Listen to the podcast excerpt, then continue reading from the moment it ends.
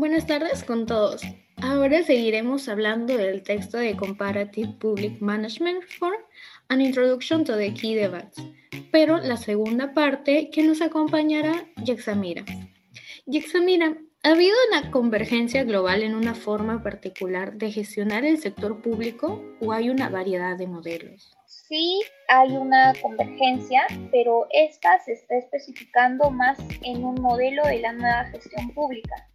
Esto se debe más que nada a que muchas personas creían que la nueva gestión pública no había cumplido con lo prometido y por ello se dijo que el alcance y la penetración de las ideas de la nueva gestión pública habían sido muy exageradas. Entonces esto último funcionó como un buen argumento para poder dar inicio a la convergencia en las reformas de la gestión pública a nivel internacional.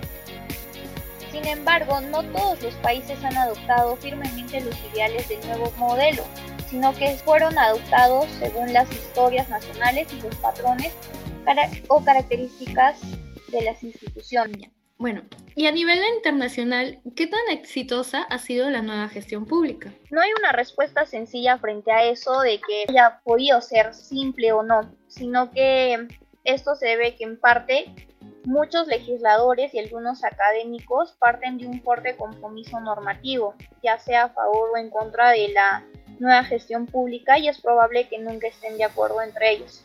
También se da el caso de que es muy difícil evaluar sistemáticamente las reformas de la gestión pública a gran escala. Y para responder a tu pregunta vamos a definir algunos conceptos. El tema de eficiencia, está en relación entre los insumos y los productos, y la eficacia, que es el grado en que los resultados deseados se derivan de los productos.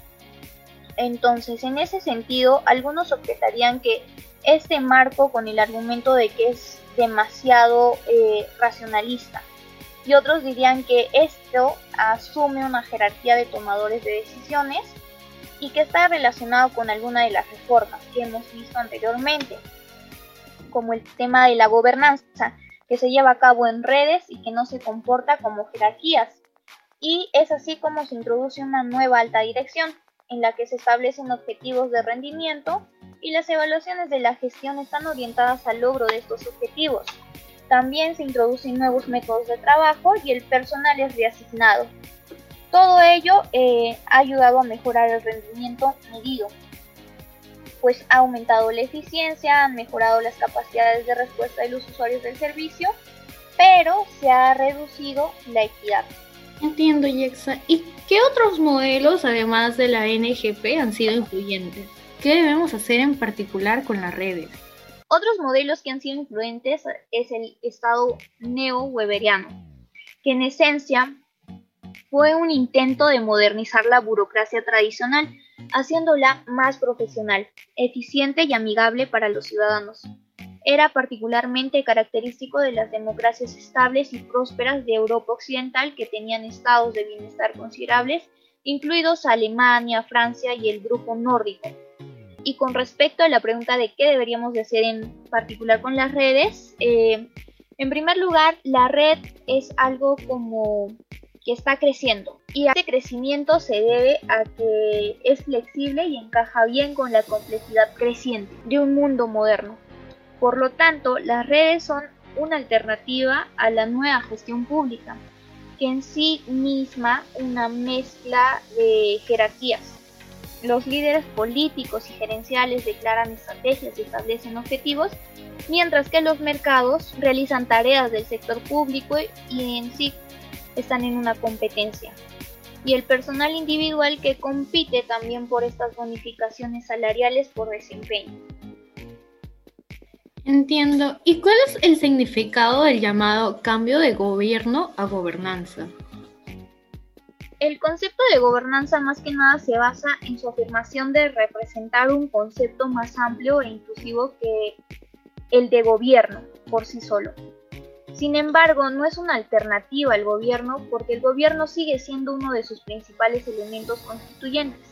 Desde el punto de vista de la gobernanza, uno ve al gobierno como una sola institución entre muchas en una sociedad de libre mercado se dice que la buena gobernanza implica la dirección de la sociedad a través de las redes y asociaciones entre gobiernos.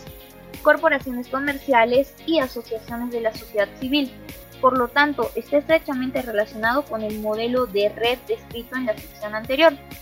Así, la gobernanza implica un alejamiento de las formas jerárquicas tradicionales de la organización y la adopción de formas de red.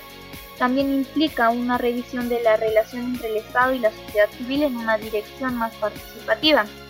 Y finalmente se dice que la gobernanza es responsable de desviar el énfasis de la ley estatutaria hacia formas más flexibles de regulación e implementación.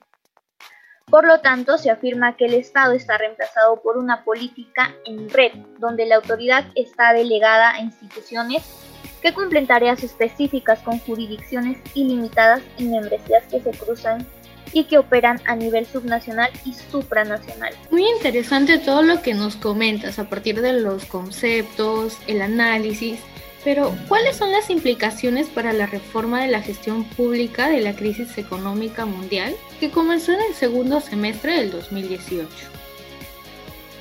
Bueno, para explicar esto, mm, se me va a hacer más fácil a través de un ejemplo.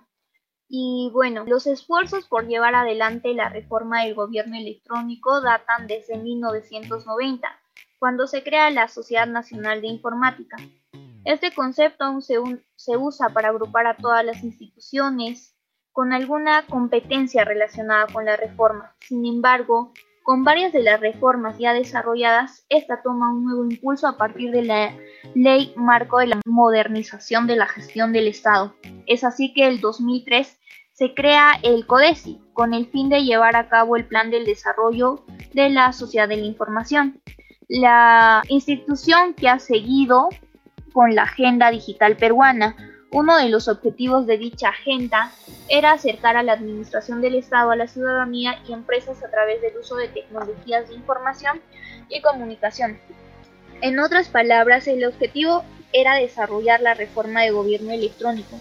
Una de las acciones de dicho objetivo era la publicación de la Estrategia Nacional de Gobierno Electrónico. Es en ese sentido que esta es aprobada junto a la Agenda Digital en julio del 2006 y a partir de ese entonces la voluntad política de llevar a cabo se ha mantenido y ello puede estar evidenciado en la participación en la novena conferencia iberoamericana de jefes de Estado y de Gobierno celebrada en Santiago. Además, ellas demuestran el interés político común de la región y del país por implementar y ejecutar las políticas necesarias para hacer realidad la aplicación del gobierno electrónico. Por último, el 2011 se aprobó la elaboración del Plan de Desarrollo de la Sociedad de la Información en el Perú, la cual está plasmada en la Agenda Digital Peruana 2.0, mediante un decreto supremo 66-2011 de la PCM. Y la mayor diferencia entre ambos planes es que este último incluye un objetivo adicional, que es lograr que los planteamientos de la Agenda Digital Peruana 2.0 se inserten en las políticas locales, regionales, sectoriales y nacionales a fin de desarrollar la sociedad de la información y el conocimiento. Es como de esta manera, a través de este ejemplo, se refleja las distintas reformas que se han dado a nivel del sector público para hacer de este y sus servicios más eficientes y eficaces. Muchas gracias por tu participación, Yaxamira. Lo que nos has comentado es muy útil para lo que estamos viendo en el curso.